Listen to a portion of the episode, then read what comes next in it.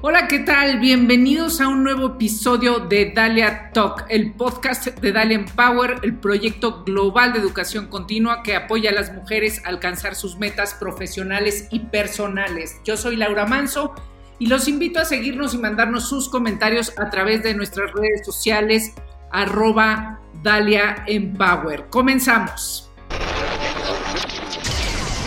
Dalia Talk es tu espacio, tu espacio de inspiración, de aprendizaje y descubrimiento. Queremos que te lleves una gran experiencia, aclares tus dudas, te diviertas y te prepares para lograr tus metas. Hola, ¿cómo están? Bienvenidos a un episodio más de Dalia Talk. Hoy el tema que tenemos es muy debatible, decíamos, muy polémico. La belleza como arma de poder o presión social. Y bueno, pues para esto hemos invitado a la, la persona experta en, en, belleza, yo diría que la editora de belleza más famosa que ha este, cruzado las, eh, los medios editoriales en México. Ella es Hildelisa Beltrán. Eh, es un placer eh, tener, tenerte, Hildelisa. Muchísimas gracias. Hildelisa Además, es eh, directora y creadora de la plataforma de Beauty Junkies MX. Es autora de este, bueno, tengo entendido, estás escribiendo tu segundo libro, eh, ya, ya tienes, ¿no? Bueno, ahorita me, explicarás. Eh, ya tienes un libro llamado Mundo Rosa, tu guía máxima de belleza, con Editorial Planeta. Y bueno, pues has colaborado para infinidad de, de revistas eh, de moda y belleza como Glamour, Marie Claire, Harper's Bazaar, eh, Vogue, etcétera. Tienes una columna en Vogue eh, y pues eres una empresaria emprendedora que también este, te estaremos preguntando algunas cosillas a este respecto. bienvenida, Edelisa. Gracias, Laura. Qué bonita presentación. Me emociona viniendo de ti.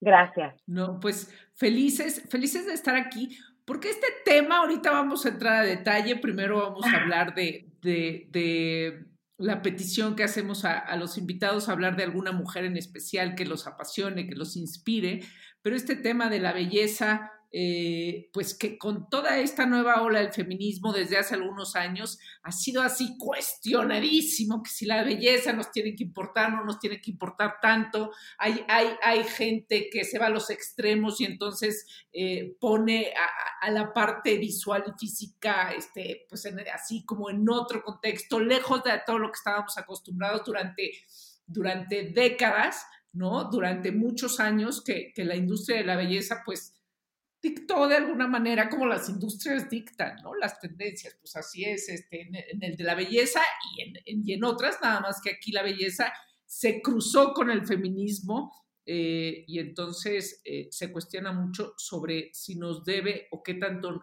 nos debe importar eh, la belleza.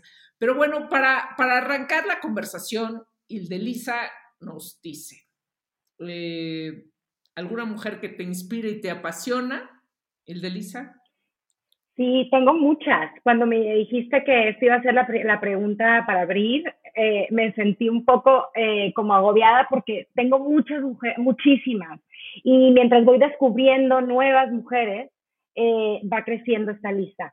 Recientemente te platicaba, conocí a, Eufrosina Cruz, que es una líder de mujeres indígenas de Oaxaca, diputada local, que cuando conocí su historia, como que me interesó mucho lo que estaba haciendo y cuando tuve la oportunidad de platicar con ella, me abrió los ojos a algo que, que yo no estaba viendo dentro de mi carrera como editora, que sigo siendo editora porque ese es mi oficio, cuando me preguntan qué, qué hago, pues escribo y es, es lo que hago. Entonces, em, me, me, tú me vas a entender, me apasionan las historias y, y es lo que me da vida y como que me prende el motor y de ahí salen pues todas las cosas que hago después. Pero conocí la historia de Ofrosina y es la historia de una mujer eh, indígena de la montaña de Oaxaca que aprendió a leer y escribir a los 12 años, viene, y esto está pasando en nuestro país y sigue pasando el día de hoy, donde las mujeres eh, por usos y costumbres o por la cultura, como le quieras llamar, pues siguen destinadas a estar en casa, a atender bebés, a atender el marido, y esto pasa en México a, a los 11 años, empiezan estas niñas a, a, convertirse en mujeres y en amas de casa, y, y la verdad es que me impactó mucho conocer la historia de alguien que viene de este mundo y que lo vive, porque aunque sabemos que existe, el, conocerlo y entenderlo de, primera mano, pues sí, a mí me cimbró. Y sobre todo porque somos tantas mujeres mexicanas y tenemos tantas diferencias de todos los sentidos que conocer tan de cerca la historia de una mujer indígena y de dónde viene me, llenó de admiración, pero también me cuestionó muchas cosas. Y admiro mucho eh, al final con de entre las circunstancias y todo lo que me quedo es que la resiliencia y, el, y la fuerza de la mujer mexicana que también viene de nuestra cultura es algo increíble que tenemos todas las mexicanas y que y que si lo podemos y lo logramos encauzar de una manera positiva eh, y si logramos aprovechar las oportunidades que se nos presentan entonces podremos dar también nosotras generar oportunidades para las mujeres que no las tienen. Entonces... en, efecto, hay una resiliencia entre las mujeres mexicanas y latinas que creo que no tenemos consciente y que si lo tuviéramos, bueno, estaríamos eh, en, en, o sea, bueno, sé que aspiramos a muchas cosas, pero estaríamos en, en mejores lugares y creo que esa es parte parte de la tarea. Eufrosina es un, a mí me parece un mujerón, me parece, justo la tuvimos hace un par de episodios aquí en Dalia Talk. Eh, y, yo también el día que la conocí hace ya varios años y, y, cuando te cuenta su historia y cuando la ves con tanta fortaleza y cuando la ves como de, de o sea, de dónde viene y a dónde ha llegado, eh, es, es, es, es imposible no admirarla es imposible no, no quedarte con un pedazo de, de, este empuje que ella trae, o sea, así como cosa de yo quiero eso, o sea, me parece que, que, que ella, eh, pues, o sea, cada vez que la entrevisto trato de entender de dónde viene justo esa fuerza, ¿no? O sea, e, es, esa cosa de querer salir adelante. Salió, o sea, mientras a su hermana la estaban casando a los 14 años o no sé qué edad, pero es una edad adolescente. A los 11, me impactó. y tiene seis hijos. y, la llenaron de hijos ella dijo, no, o sea, yo no quiero esto. Y entonces salió de su pueblo, intentó ser este presidenta municipal, no lo logró y entonces no lo logró. Dijo, ¿cómo? ¿Por, ¿Por, qué no? O sea, no porque no hayan votado por ella, sí ganó las elecciones, pero por los usos y costumbres las mujeres no podían votar ni ser votadas, ¿no? Eh, es, es impresionante.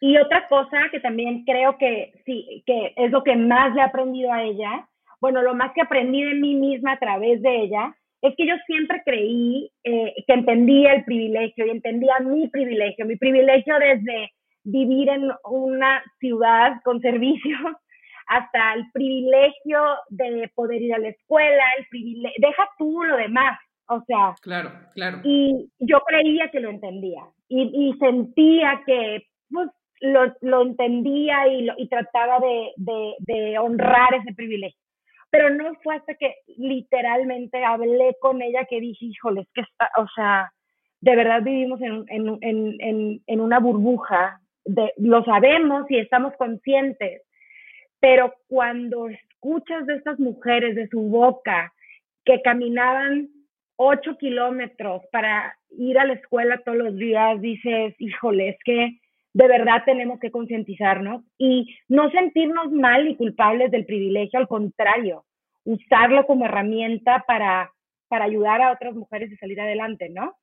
No, no claro, es, es, como una especie de ejemplo. A ver, si Eufrosina rompió todo lo que ah, rompió para llegar a donde está, ¿cuál sería mi tarea? O sea, ¿qué es lo que yo tengo que romper? Porque, este, no, pues, este, esto ya, exacto, yo tuve la escuela, este, y el camión pasaba por mí.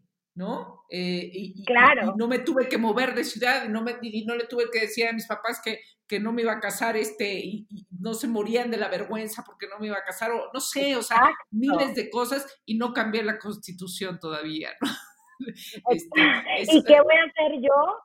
desde donde estoy, con las herramientas que ya tengo para mejorar mi entorno, porque al final creo que el que no, el que no sirve, el que no vive para servir, no sirve para vivir. Así es, exacto. El mejorar el entorno creo que es parte de lo que tenemos que, adjudicarnos como es, es, una responsabilidad, no, no, no es una cosa heroica, es una, es una responsabilidad no, no, que, no, debemos de entender, ¿no? Exacto.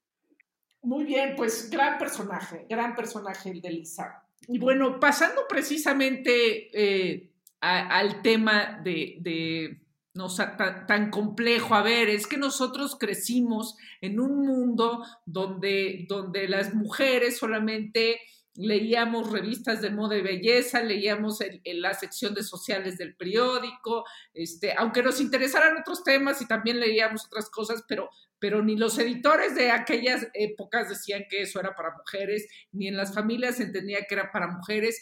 Y el mundo de la belleza, pues, pues en efecto, sí dictó sí dictó tendencias, sí dictó cómo debería de ser, y ese mundo de la belleza y esa industria, pues estaba liderada por hombres. Entonces, ¿Quién decidía cuál era el color de la temporada, cuál era el color en la tendencia al pelo, cuál era el corte de pelo?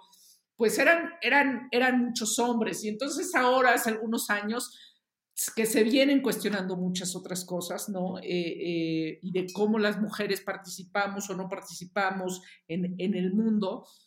¿Qué pasa? Que entonces empiezan a surgir estos cuestionamientos. ¿Por qué, en efecto, a las mujeres pues probablemente durante muchos años solo se nos miró, no lo digo yo, lo dice Gloria Steinem, eh, solo se nos valoró por nuestros looks, ¿no? No por nuestra inteligencia ni por nuestro corazón, sino por nuestros looks. ¿Qué pasa ahora? ¿Qué peso? O sea, y es tal el peso, es tal el peso, ¿no? Y entonces que, que, que, que también muchas quejas terminan viniendo de, ¿y por qué esta industria de la belleza me hace sentir mal? Me, este, me hace creer que, que, cuidarme y pintarme el pelo y ponerme maquillaje y pintarme los ojos es tener autoestima, pero mi autoestima por dentro está destrozada. No sé, es un, es un tema muy complejo. De entrada yo te preguntaría, ¿el la belleza es empoderamiento? 100%. Pero, lo, pero no es empoderamiento, es lo que te da a ti eh, te hace ser dueña de ti misma.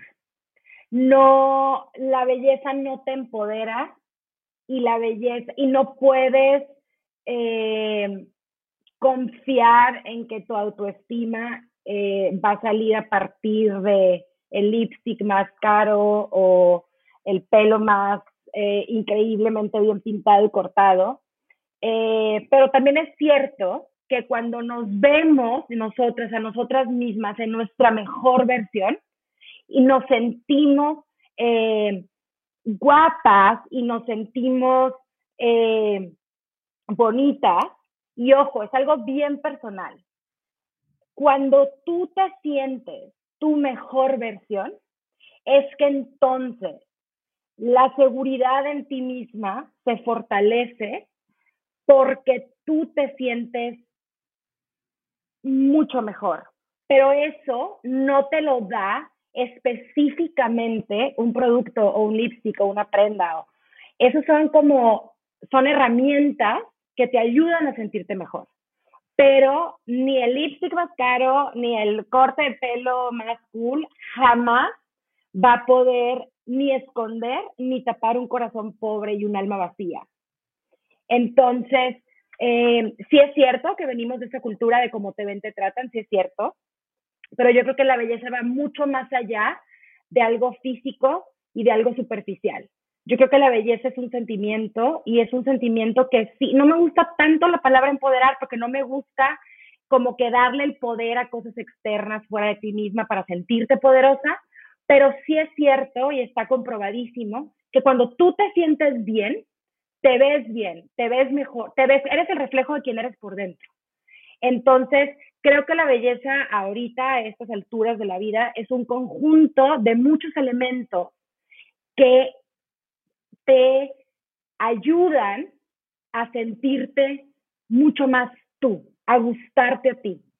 Y creo que sí es un tema muy complejo, muy largo y necesitamos muchas horas de podcast, pero al final yo creo que ya se acabó o se tiene que acabar el arreglarte por los demás, el sentirte bonito, el, el, verte bonita por tu esposo, por tu pareja, por, tu, por la gente, tus compañeros de trabajo. En el momento en que tú empiezas a cuidarte a ti y a verte lo mejor que tú quieres verte para y por ti, es que, sea que hay como un switch dentro de todos nosotras y nosotros.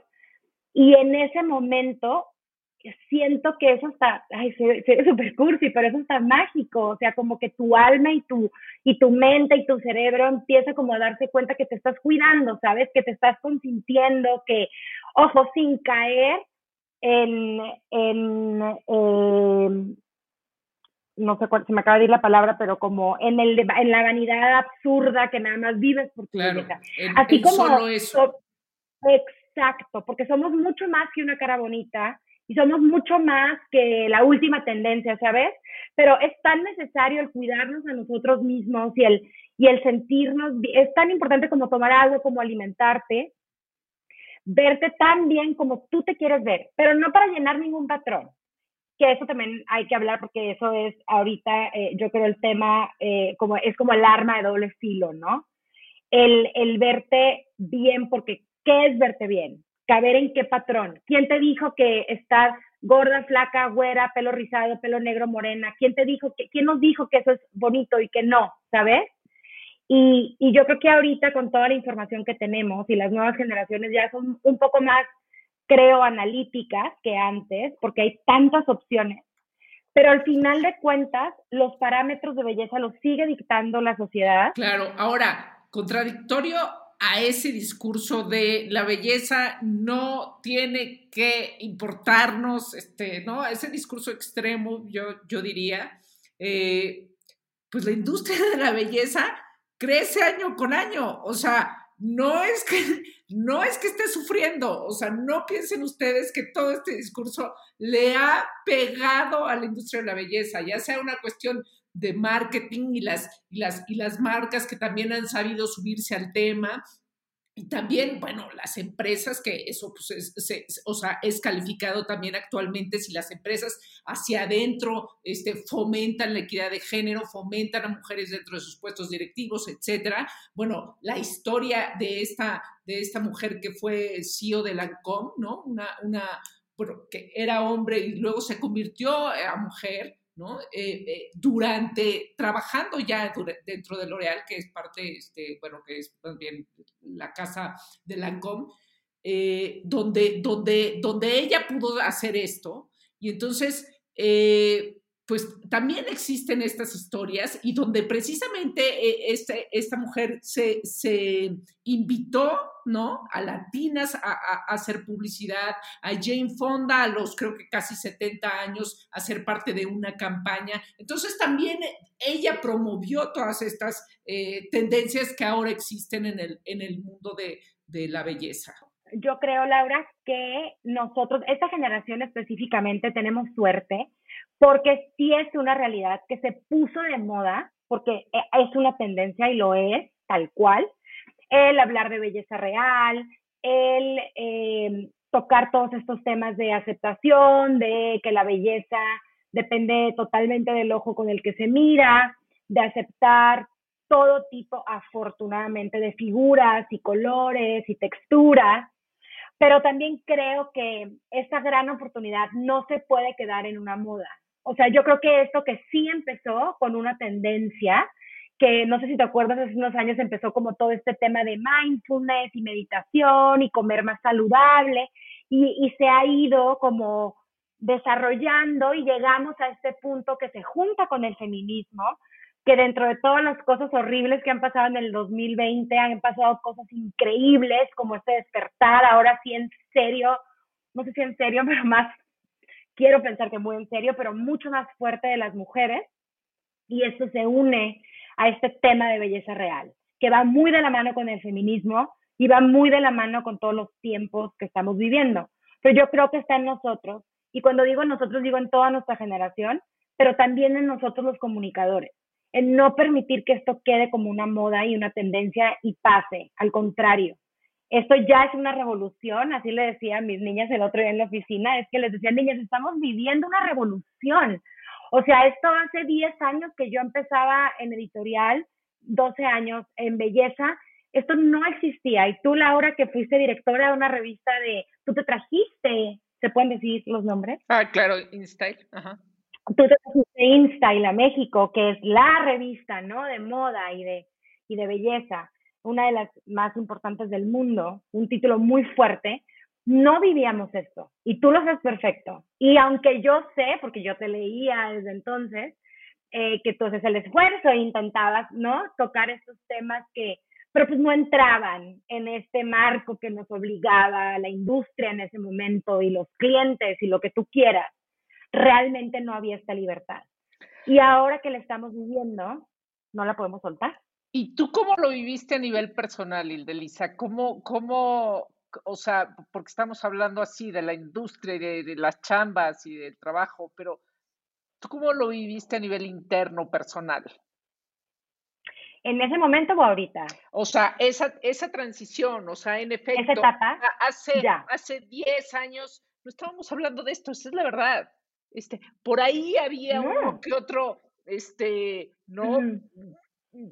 Quizá de texto, pero había una, intención, una conversación, pero, pero ni de lejos era lo que estamos viviendo y pensando ahora. O sea, esa transición de pensar lo que era la belleza, este, con lo que nacimos, y con esto quiero ir a, o sea, que, porque la verdad es que todavía, sí, todavía eh, cargamos complejos, cargamos inseguridades, cargamos, o sea, está demostrado, este, y está documentado por, por muchas mujeres en libros, en estudios, etcétera, de cómo, de cómo a las mujeres nos cuesta más en sí el, el tener este, autoestima, el tener eh, confianza en nosotras mismas. Entonces, la pregunta es, ¿Tú cómo lo viviste? ¿Cómo lo viviste ese cambio de la belleza tradicional o de, lo, de donde venimos ahora? La verdad es que me gustaría empezar por decirte que las mujeres seguimos siendo las mismas de siempre. Es decir, eh, tenemos las mismas inseguridades y los mismos anhelos y lo mismo todo. O sea, la humanidad al final somos lo mismo. Es nada más que las circunstancias han, han ido cambiando y evolucionando. Pero respondiendo a tu pregunta, hace 12 años cuando yo empecé en esto, que era becaria, sí, yo sí totalmente en su momento me dejé llevar, o sea, yo decía, ¿cómo? Siempre he sido una niña alta, muy alta, grandota, norteña, entonces yo, ¿cómo? No, pero era algo que yo me imponía. Obviamente porque lo veía a mi alrededor, pero yo decía, yo no puedo trabajar en belleza y lo pensaba y estar chubby, o sea, ¿cómo? Eh, fíjate, así empecé yo, ese era mi pensamiento y soy muy honesta y jamás odié mi cuerpo, pero yo sentía que no cabía en el molde. También tuve una gran jefa que fue, que es Mara, fue en su momento Mara Bascal, que ahora es una de mis grandes amigas. Y yo creo que ella sin saberlo, porque no sé, no creo, ya lo hemos platicado y no fue consciente, ella decía, yo, a mí me encantaba tu personalidad y me gustaba tu estilo y cómo escribías y por eso es que decidí que, que fueras eventualmente la editora de belleza. Me dijo, y creo que lo, que lo crecimos juntas, porque yo no es de que me senté y un día dije, ay, hoy quiero tener modelos más reales. No, simplemente fue un proceso de que yo estaba, yo y Delisa no me sentía identificada con las modelos que veía en las demás revistas. Entonces yo decía, ¿cómo yo voy a hablar? Aunque hablemos de bloqueadores o aunque hablemos de las cremas antiedad, yo decía, es que yo no me veo en estas mujeres que me están enseñando los productos y las tendencias. No fue inmediatamente, pero sí le doy total crédito a Mara Bascal en su momento, que fue mi jefa en Glamour, que me dejó como salirme un poquito el molde. O sea, como no tener a las modelos típicas. ¿Y qué era la modelo típica? Pues flaquísima, imposiblemente flaca, imposiblemente alta, con la piel perfecta, nórdica, y estábamos haciendo una revista mexicana para Latinoamérica además.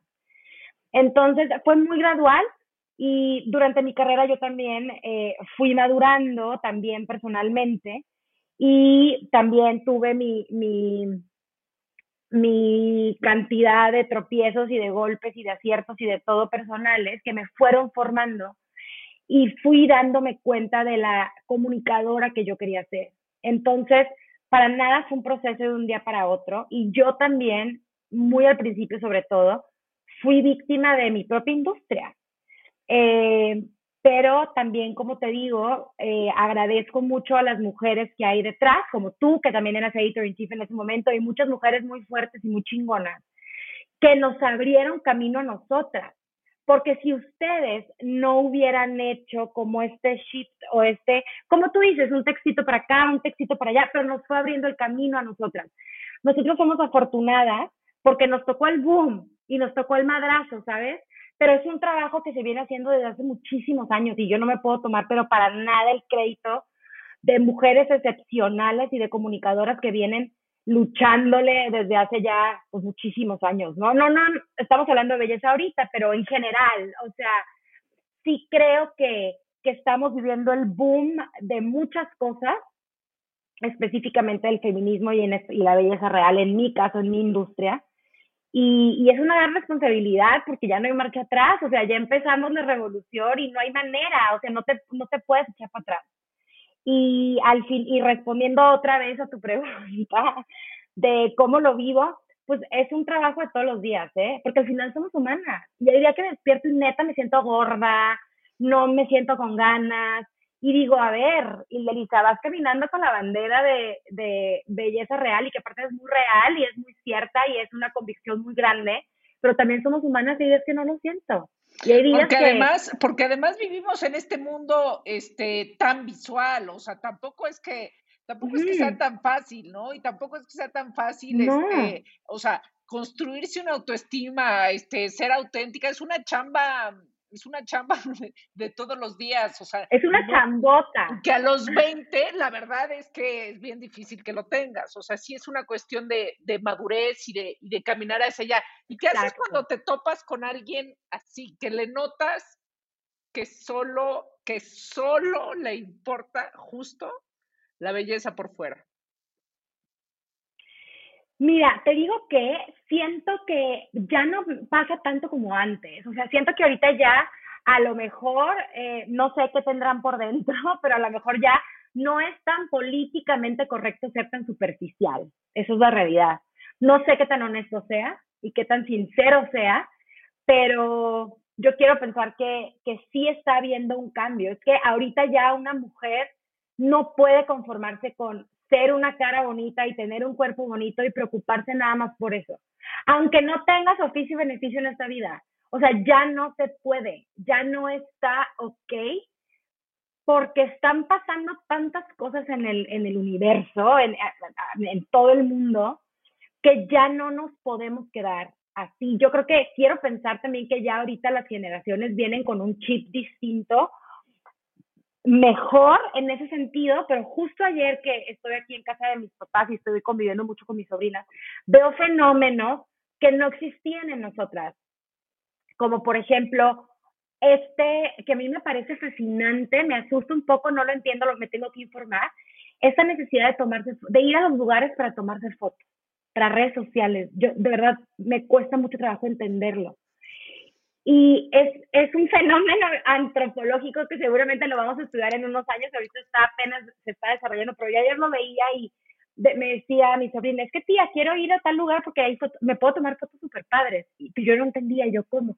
Sí, o sea, hacerme como una sesión de fotos para mi, eh, whatever, Instagram o lo que sea, y yo decía, wow, o sea, sí, nací, sí están naciendo las niñas con otro chip, pero también con otros chips. Claro, con otras inseguridades distintas a las nuestras. Este, Exacto. bueno, a ver, ¿y en qué lugar? O sea, bueno, tú tienes una gran responsabilidad. ¿En qué lugar escribía yo un texto con un dato que, que, bueno, yo supe hace, hace varios años, precisamente cuando estaba seguramente en InStyle, sobre, sobre esto que las mujeres mexicanas vamos, ¿no? A propósito del racismo, eh, las mujeres mexicanas vamos y compramos tonos de, de maquillaje más claros que el color de nuestra piel, ¿no? Entonces, este, y, y, bueno, yo tenía ese dato y una amiga que precisamente trabaja con una marca de belleza actualmente me reconfirmó el dato, me dice, sí, justo se acaban de terminar los tonos claritos y los oscuros nadie los compra. ¿En dónde estamos en México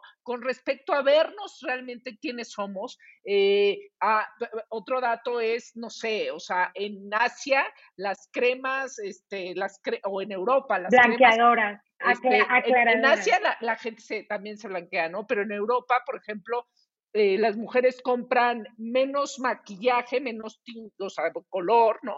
Este, compran más cremas, antiedad, ¿no? O sea, les pegan otras cosas. ¿Dónde dirías que está México? Híjole, es que es bien difícil decir porque, como dices, viene desde, desde la cultura, desde nuestra idiosincrasia, desde, desde, desde dónde venimos. Y eh, como dices, en cada región del mundo hay diferentes como búsquedas, ¿no? De la belleza. En México hay dos preocupaciones muy grandes. Una, quitar manchas. Las, las cremas aclaradoras sí aclaran la piel, pero sobre todo las mujeres mexicanas, las latinas, pero más las mexicanas tenemos muchas manchas y eso es por la pigmentación de la piel. Y también este afán de, de no ser moreno. Y me encantaría decirte que, que vamos muy bien y que, y que está cambiando, pero la realidad es que no está cambiando lo suficiente o no hemos evolucionado en ese sentido lo suficiente para que no deje de ser un dato que nos llame la atención. Eh, bien, son muchas cosas detrás. O sea, hay racismo, hay clasismo, que en México creo que el clasismo es igual o más, o más, eh, más grande, más fuerte que el, que el racismo. Y, y al final de cuentas, pues el mexicano durante siglos nos han dicho nombres perdón, ofensivos o adjetivos peyorativos de acuerdo al color de tu piel. Entonces, sí creo que ha cambiado para bien. Es decir, eh, la, todo este tema de, de hablar del clasismo y del racismo ha hecho que los niños, sobre todo, ya no acepten que otros niños los ofendan por usando adjetivos que denoten su color o su figura, o sea, el cállate gorda, o prieto, que me choca hasta decirlos, pero es la realidad. O sea, ya las nuevas generaciones ya no lo aceptan y quiero pensar que no lo dicen, como quizá lo decían nuestros papás o nuestros abuelos o gente mayor, inclusive nosotros, ¿no? Nuestra generación. Pero al final de cuentas nos queda un camino larguísimo por recorrer. Y es un tema súper interesante, pero que denota, o sea, años, ¿no? Es muy, es muy pues difícil, ¿no? O sea, porque también como, como editor de belleza puedes en efecto hacer lo que tú empezaste a hacer. Vamos a traer a modelos distintas, vamos a traer a, no la clásica nórdica, este, güera de ojo claro, este, altísima, flaca, en la que nunca voy a este, caber yo, eh, pero luego la gente no consume los, este, los contenidos. Exacto, porque tiene que ser aspiracional. Ajá, porque entonces esto dicen, ay, no, esto no, o sea, es, y, y, ahora, ¿no? En el mundo digital que te lo, que te lo dice todo, porque pues antes lo imprimías, se iba y este, claro. y ahí estaba. Pero ahora en el mundo digital entiendes perfectamente que también la gente cómo sigue buscando, y es, es, sí es un trabajo de los editores, sí es un trabajo de responsabilidad de los medios, pero, pero es un trabajo que, que, se tiene que hacer como en conjunto con muchas otras cosas, ¿no? Quizás las políticas públicas, pero, pero al final es, es, es, es una cosa muy fuerte el querer escondernos detrás del maquillaje. ¿De dónde venimos? De dónde venimos y quiénes somos y cómo no, cómo no apreciamos este ¿no? Nuestra, nuestra belleza, o sea, hablando de mujeres, ah, bueno, ya sé que luego dicen es que no hay que hablar de mujeres guapas cuando se habla de mujeres poderosas, pero justo en Frosina me parece un mujerón guapísimo, ¿no? Es este, espectacular. Porque, porque, es, es una cosa de, de, portar su identidad eh, con un orgullo brutal, ¿no? No se trata del color de piel, sino se trata de lo que trae. Es justo, justo lo que estás diciendo, Laura cuando uno se vuelve dueña de, sí misma, cuando uno sabe de dónde viene, quién es, y logras resaltar lo mejor de ti, tus mejores atributos, pero no lo que la gente te diga que es mejor, sino lo que a ti más te gusta, es que de verdad lo refleja. Se oye muy cursi, pero es la verdad. Y yo hago a, punta de golpes lo, he aprendido yo en mi persona. Y yo lo que yo siempre les digo en Duty Junkies, al final eh, las cremas, el make-up, eh, todo lo bonito y lo cool y lo divertido de la belleza son solo herramientas para que logres ser tu mejor versión. Pero siempre se los digo, el maquillaje no es para tapar ni para ocultarte, es para resaltar. ¿Para qué me gusta enseñarlas a usar a las niñas que nos leen el maquillaje? Porque si tienes unos ojos divinos, resáltalo, ponte rímel si quieres, ¿no? Haz, hazte las pestañas más grandes. O a lo mejor sientes que tienen los ojos chiquitos, pues hay un truquito para que se te vean más grandes. Entonces, son solo herramientas. Y eso se resume en que las mujeres no podemos como que respaldar nuestra seguridad en lo externo. Le hace el maquillaje, le hace una pareja, le hace un trabajo. No te puedes validar por nada externo que no seas tú.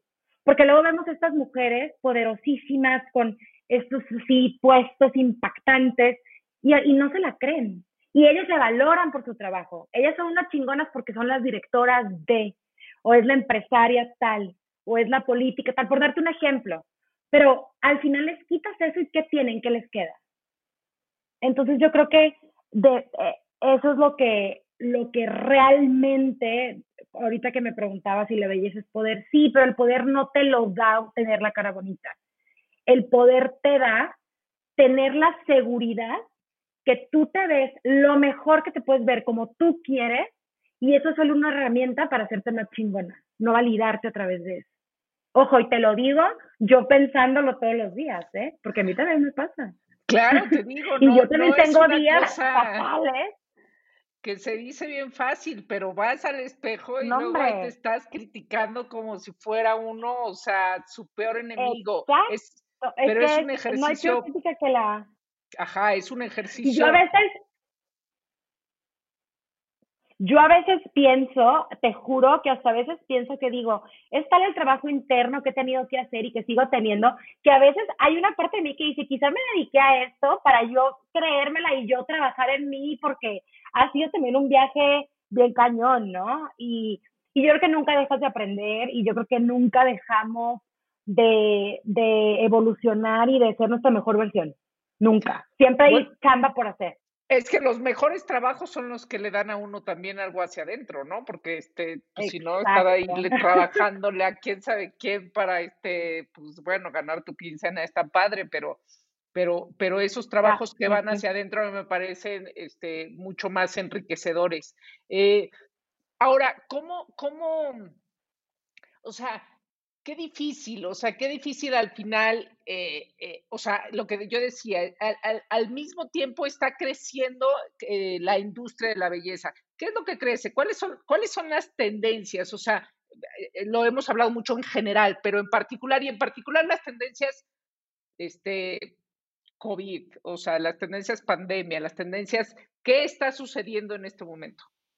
Bueno, ahorita es que COVID vino a cambiarnos absolutamente todo y, a movernos y a sacudirnos y dentro de, lo terrible que puede ser, también han, pues, han salido cosas muy positivas, ¿no? En cuanto a tendencias, ahorita lo que estamos viendo muchísimo es la importancia, como que todo el tema de la piel, antes siempre le hemos dado importancia, pero las mujeres mexicanas específicamente somos como más clavadas en la parte del maquillaje. Nos encanta el maquillaje, sobre todo a todas las mexicanas, pero a las norteñas que te digo, o sea, es como lo que las, mujeres mexicanas somos como muy arregladas. Ahora, la tendencia total después de todo este tiempo en casa ha sido el skincare, la piel, el, las mascarillas, el hidratante, como que siento que hemos tenido, bueno, creo que tú y yo no, porque nos dedicamos a crear contenido y nunca hemos tenido más trabajo, pero muchas personas tuvieron pues que tomar esta pausa forzada donde, pues, ¿a dónde te maquillabas para ir a dónde? A la sala. O sea, entonces empezó como esta tendencia de skincare y de mascarillas y de tratamientos de pelo. Hablaba con un amigo que trabaja en una empresa muy grande de belleza transnacional y me decía, es que no, no hay mascarillas, o sea, se agotaron, todo el mundo está como buscando darse este apapacho y te digo, dentro de lo negativo que ha sido la pandemia, ha habido cosas muy buenas como el aprender a, quererte un poquito más, porque es amor propio al final. Así es. Oye, Ildelisa, y pasando al tema de, mm, de, de tu ser empresaria y emprendedora, ¿Qué es, qué es, qué es lo que, o sea, porque pues, esto no lo hiciste hace poquito, sino hace, o sea, ¿qué año, qué año tú este, calificas como tu año de, este, el, año en que lanzaste Beauty Junkie? es que cuando me salí de Glamour, yo, haz de cuenta que Sí, yo salí, era cuando empezaba el boom de los blogs, ¿te acuerdas? Empezaba en redes sociales, yo no había Instagram, era nada más Twitter. Entonces llegó un punto en el que yo tenía que tomar la decisión si quería dirigir la revista y que ah, se me hacía lo máximo, o sea, siempre fue como, como, eh, pues todas las que somos editoras, pues al final de cuentas como que lo que sigue es ser la editor in chief, ¿no? Y no es que a mí no se me hiciera padre, lo que pasa es que yo ya estaba muy segura y muy clara en mi camino en la belleza. Entonces yo decía, pues yo al final quiero, en México no había en ese momento, aunque Glamour era muy mucha belleza, no había una publicación estrictamente de belleza. Pero tampoco me salí pensando que iba yo a poner una revista de belleza. Dije, bueno, quiero hacer un blog donde me dedique totalmente a hablar de mi pasión, que es esta. Eh, entonces me salgo de Glamour y justo me empiezan a llamar de, de varias revistas para empezar a hacer eh, como cosas de freelance, sobre todo producciones, como que la gente me conocía por las portadas y por las producciones de beauty que hacía, por los editoriales. Y mm, sí fue como muy padre, porque pues me hablaron de quien siempre fue mi competencia y así. Entonces empecé a hacer fotos y portadas. Y dije, ¿sabes qué? Voy a hacer todas. Un poquito, si era un poco, yo creo, ahora lo veo por fuera, un poquito el ego de decir, voy a hacer todos los nombres y ya que haga todas, Voy a pasar por todas las. Imagínate, por che huerca de 20. Ah, no, ya tenía 30, actually. Y, este, y ya, hice todas, prácticamente hice hasta que dije ya. O sea, necesito enfocarme y ya tengo que lanzar ya Beauty Junkies en forma, que empezó como un blog y con una cuenta de Instagram y fue creciendo hasta que hace eh, cuatro años dije ya, necesitamos estructurarla bien, hacer una plataforma, meterle video y entonces ya me di de alta, ya no como persona yo que yo facturaba, sino una empresa, así es como nace la empresa, hace tres, cuatro años, pero justo el año pasado yo sentía, ah, porque al final soy editora, nunca, nunca he hecho otra cosa más que periodismo, antes de revistas estuve en noticieros Televisa, entonces yo no he hecho otra cosa más que comunicar, siempre. Diferentes temas, pero principalmente belleza al final, los últimos años. Entonces decido que, bueno, me doy cuenta, yo, pongo, yo empiezo mi blog y empiezo a tener mi equipo y empiezo a contratar niñas que escribieran y que me ayudaran. Y me di cuenta que yo estructuré todo siempre como una revista, o sea, desde que teníamos una junta editorial cada mes, porque no, no sé trabajar de otra manera. Entonces también me di cuenta el año pasado justo que había como un hueco, que ya las revistas Desgraciadamente muchas revistas, Glamour entre ellas, estaban cerrando la parte impresa y se estaban enfocando a lo digital. Entonces dije, ¿sabes qué? Hay un vacío, creo, de una revista 100% de belleza, pero donde lo más importante no sea los productos de belleza, sino toda la parte interna y toda la parte que hay detrás de mujeres increíbles, con historias que yo me moría por contar y me moría por averiguarlas, porque esa es la razón. Entonces así es como de, se tomó la decisión de que definitivamente lo mío son las revistas y que yo tenía que estructurar Beauty Junkies para hacerse una revista digital. Y así es como nacen las portadas. Yo, pues, yo sí crecí en mi adolescencia comprando primero la revista Barbie cuando era muy chiquitita y luego la revista Tú y luego la revista Eres. Yo sí crecí con las revistas físicas en la mano. Y recordaba que lo que más me ilusionaba era la portada y quién iba a estar en la portada. Y y la entrevista. ¿Y cuántas veces no compramos una revista en el puesto de revistas, que es un lugar para quien no sabe donde vendían revistas en la calle? Eh, porque, nos, porque nos encantaba la portada o la persona que salía. Entonces, quise rescatar eso. Y aunque no fuera en, en print, en papel, que lo extraño muchísimo, esa es la realidad, yo dije, necesito tener mujeres fuertes, mujeres chingonas, y mujeres que tengan algo que contar cada mes. Y así es como ya definimos Beauty Junkies, que sigue siendo una plataforma digital, pero es una revista al final. Y, y, rescaté como lo que yo recordaba con mucha nostalgia de lo que es una revista impresa, que es la portada y la entrevista de portada. Y, y así es como ya, justo el viernes acabamos de chutear nuestra portada número 12. Ya cumplimos, cumplimos un año, en nuestro primer aniversario. Qué, qué bien, felicidades. Pero, ¿qué le, la recomendación a gente emprendedora? ¿Cuál es? O sea, porque finalmente levantar uno su negocio no es este. Es lo más difícil que van a hacer en su vida. De verdad, pero mi recomendación Tenga, es que lo sepan. claro. Y cero se van a hacer ricos y cero, yo sigo sin sueldo en un año. Ya ahorita, mira, ahorita ya lo único que me importa es tener para las nóminas, no bajar sueldos ni correr a nadie. Ya ese es como mi, mi ahori- ahorita en este momento, ¿no? Pero les voy a decir, y, y, soy- y- y la verdad es que soy bien honesta cuando me preguntan, yo creo que la ignorancia para mí fue una bendición, porque no tenía ni idea, realmente, no tenía ni idea en lo que me estaba metiendo. Probablemente si hubiera sabido con pelos y señales, no me hubiera aventado. Esa es la realidad, porque es una chinga, pero es la chinga más increíble de tu vida. Y sí es una montaña rusa de emociones, y sí he tenido días, de verdad, sí he tenido momentos en que no sé cómo voy a pagar la nómina en, en cuatro días, no sé. Y te- les juro que, a ver, no es que sea mágico y de repente, pum, aparece el dinero, pero siempre nos cae una campaña, ¿sabes? O sea, como que todo se ha acomodado. Sí creo en la suerte, pero más creo en el trabajo duro y en que uno se va haciendo su camino. Cuando tienes muy claro eh, una meta, un objetivo, un sueño, como le quieras decir, y además tienes la fortuna, como es mi caso, que, que mi pasión también se ha vuelto mi misión. Es decir, es mi trabajo y eventualmente ojalá pueda eh, crecerlo lo más posible y darle trabajo a mucha gente. Y, eh, pero ese, ese sueño de, de, de esa empresa, o sea, de, de, ese, de ese emprender, al final también es mi misión, porque yo entendí que vine a esto, o sea, vine a comunicar y ojalá, y con toda la humildad te lo digo, que ojalá si mis sueños que con lo que nosotros escribimos o decimos o fotografiamos, ojalá que toque fibras de mujeres y de hombres también y que ayude y que los ayude a ser personas más seguros de sí mismos y que sobre todo en las mujeres, porque mi causa definitivamente son las mujeres, en todos los sentidos. Ok. Y pasando, pasando justamente a la parte final de este podcast, eh, empezamos con esa pregunta. ¿Cuál es tu misión si la defines en una frase?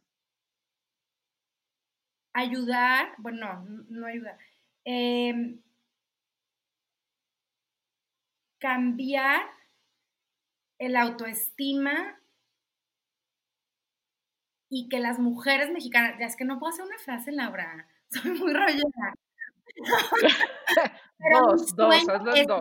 Soy, soy editora, acuérdate. Mi sueño es que a través de lo que nosotras hacemos como equipo podamos cambiar, eh, de man- impactar de manera positiva la autoestima y el amor propio de las mujeres. Ese es mi sueño más grande. Porque si una mujer se ama y una mujer reconoce su valor y se quiere, es que el mundo cambia, porque ya no permites que te maltraten, ya no permites eh, que, te, que te dañen, te conviertes en una mujer que educa, te, a tus hijos, te conviertes en una mejor mamá, o si no tienes hijos, en una mejor persona, en una mejor amiga, en una mejor profesionista. Y creo que todo parte del amor propio y de la autoestima. Y ojo, también es lo que yo estoy luchando para mí. Entonces no es que yo les esté enseñando, porque yo al final también estoy en este camino, es que estamos juntas creciendo y descubriéndolo. Yo no soy la maestra de nadie y soy igual que todas y yo también estoy en la lucha y yo también estoy intentando mejorar, ¿no? Tres palabras que te definan. Híjole, eh, yo creo que soy muy creativa. Eh, soy muy terca. Elegantemente se dice perseverante, pero soy muy terca. O sea, no quito el dedo del renglón cuando sé que quiero algo. Y muy apasionada. Cuando una causa me apasiona y me, y me, y me mueve, o sea, nada me para. Eh, el día más reciente que elegiste, la valentía en vez del confort, ¿cuál fue? Eh, cuando no tuve otra opción más que vivir, porque tuve un accidente y estaba, estuve en coma y el doctor, cuando me desperté, el doctor me dijo, Elisa, no tienes otra opción, o sea, tienes que, tienes que salir de esta. Y yo creo que cuando no tuve opción más que salir adelante, eres valiente. ¿Una, ¿Un accidente de coche o un accidente?